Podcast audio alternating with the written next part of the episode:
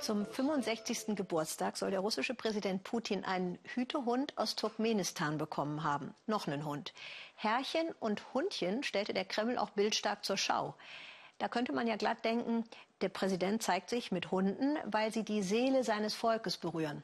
Leider daneben. Viele Russen, sagt Goline Atay, mögen ein ganz anderes Tier. Sie sind überall. Katzen und katzenähnliche Wesen. Für viele die wahren Seelen der Stadt oder ihre guten Geister. Peter der Große soll seine persönlich von Holland nach St. Petersburg gebracht haben. Wir sind in der Katzenrepublik, Europas erstem Katzencafé. Frühstückszeit für die Einwohner. Wo, wenn nicht hier, erfahren wir mehr über das Verhältnis der Russen zu ihren Lieblingshaustieren. Woher kommt eigentlich die russische Katzenliebe? Der Besuch in der Katzenrepublik ist strengen Einreiseregeln unterworfen. Drinnen liegen Lutschik, verwandt mit der Katze von Premierminister Medvedev. Daneben Luna, sie kann Fußballspiele vorhersagen. Und der nackte Charlie Chaplin.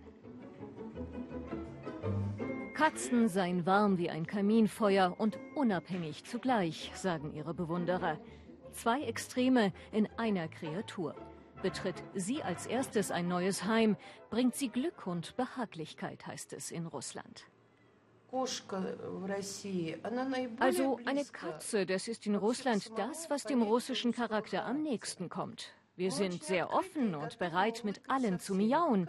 Außer wenn uns jemand auf den Schwanz tritt. Was dann kommt, ist klar. Wir haben viele Krallen.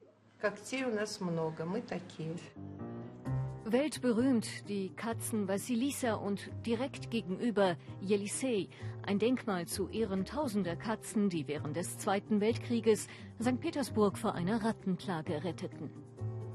Achtung, Katzen! Hinweisschilder vor der Eremitage. Wer hätte gedacht, dass ausgerechnet Samtpfoten im alten Zarenpalast lebenslanges Wohnrecht haben? Oben die Pracht und die Kunst. Unten in den Kellern die Katzen. Einmal im Jahr dürfen die Besucher auch hier hinein. Die Schlangen sind länger als für die Meisterwerke des Museums. Vielleicht hat ja auch diese Katzenliebe etwas mit der russischen Geschichte zu tun, sozusagen als historisches Überbleibsel. 1745 bestellte Zarin Elisabeth I. Katzen aus Kasan in den Palast als Mäusefänger. Sie blieben bis heute. Die Kollegen, ein Tierfutterproduzent und ein deutscher Verein kommen für sie auf. Sind sie doch der Geist der Eremitage.